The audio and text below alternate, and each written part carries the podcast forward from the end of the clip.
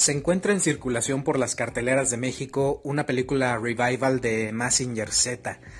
La verdad no recuerdo el título exactamente, pero esto me hizo pensar en Massinger y en la historia que tiene dentro de México. Massinger se puede decir que fue la puerta de entrada de este país a la cultura del anime y del manga.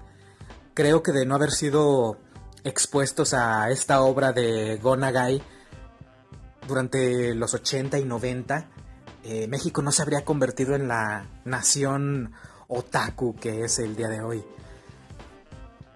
A mí en lo particular nunca me pareció tan entrañable Messenger. No, nunca fui aficionado ni seguí la serie eh, pues mucho más allá de lo que veía ocasionalmente en la televisión.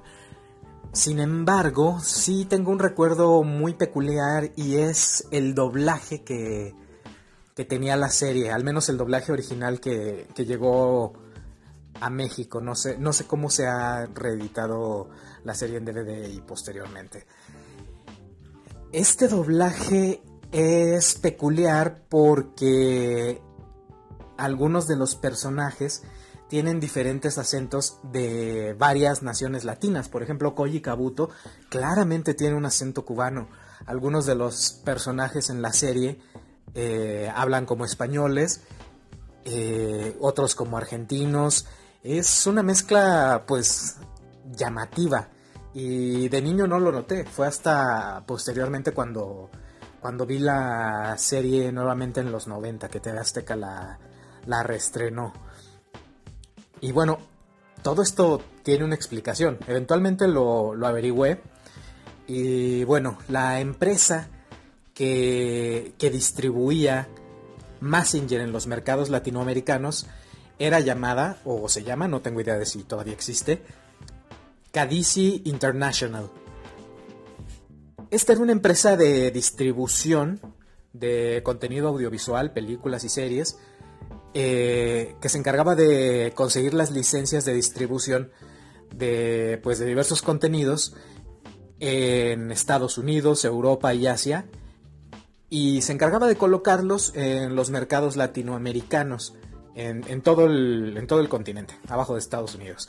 Bueno, la cuestión es que Cadici, pues para distribuir las series y películas que conseguía, tenía que realizar las labores de doblaje.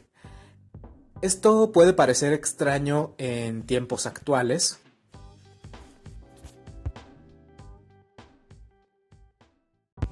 Esto porque desde hace algunos años, décadas mejor dicho, el estándar latinoamericano de doblaje es el mexicano. Prácticamente todo el contenido que llegaba a Latinoamérica hasta hace algunos años pasaba por los estudios mexicanos de doblaje. Y, bueno, esto ha sido así desde, desde los 60. Sin embargo, por esas mismas fechas, Cadici decidió tomar una ruta diferente. Y en lugar de, comisionar sus doblajes a, a, estudios mexicanos, ellos crearon su propio, su propio estudio y lo ubicaron en Miami. Ya se imaginarán por dónde va la cosa. Miami, como el crisol de culturas que es, eh, pues aloja a gente de muchas naciones hispanohablantes. Eh, españoles, cubanos, mexicanos, colombianos, venezolanos, de todo.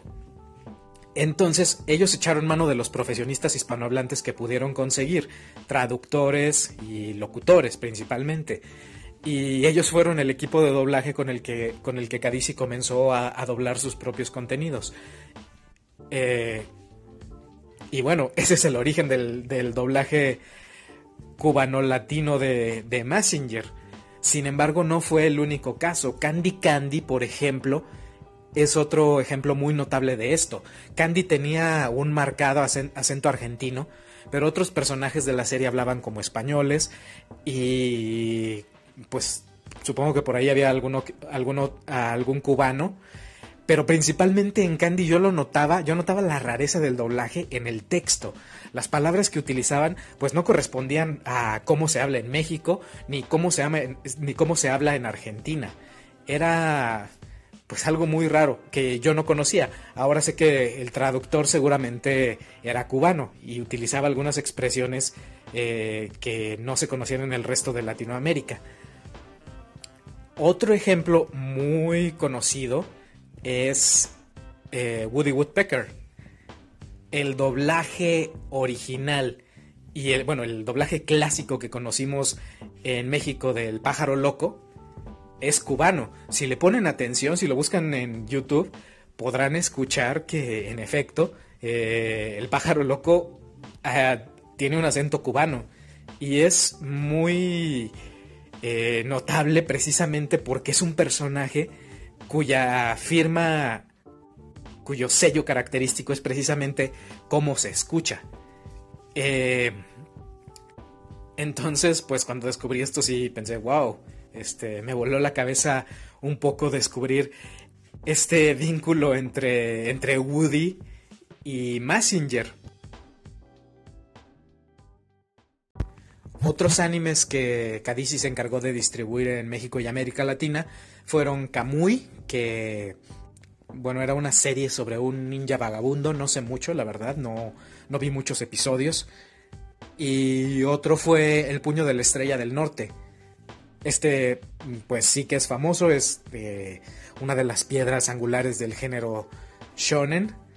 Y, y bueno, la empresa, además de esto, también se encargaba de distribuir las películas de Godzilla y de algunos otros kaijus. Eh, en este caso, yo he visto todas las películas de Godzilla, tanto subtituladas como en español. Y los doblajes son mexicanos, así que me imagino que son posteriores a, su a su publicación original en México, o, bien que Cadizi solamente se encargó de, de la distribución de las películas. Em, bueno, y pues era todo lo que les quería contar eh, sobre Messenger y su peculiar doblaje, porque no sé, cuando vi el tráiler de, de esta película Revival, pues había algo extraño. Es la misma textura del audio, las voces mexicanas. Mm, no sé, es algo que para mí sonaba inconexo porque todo el Messenger que conozco pues tiene acento cubano.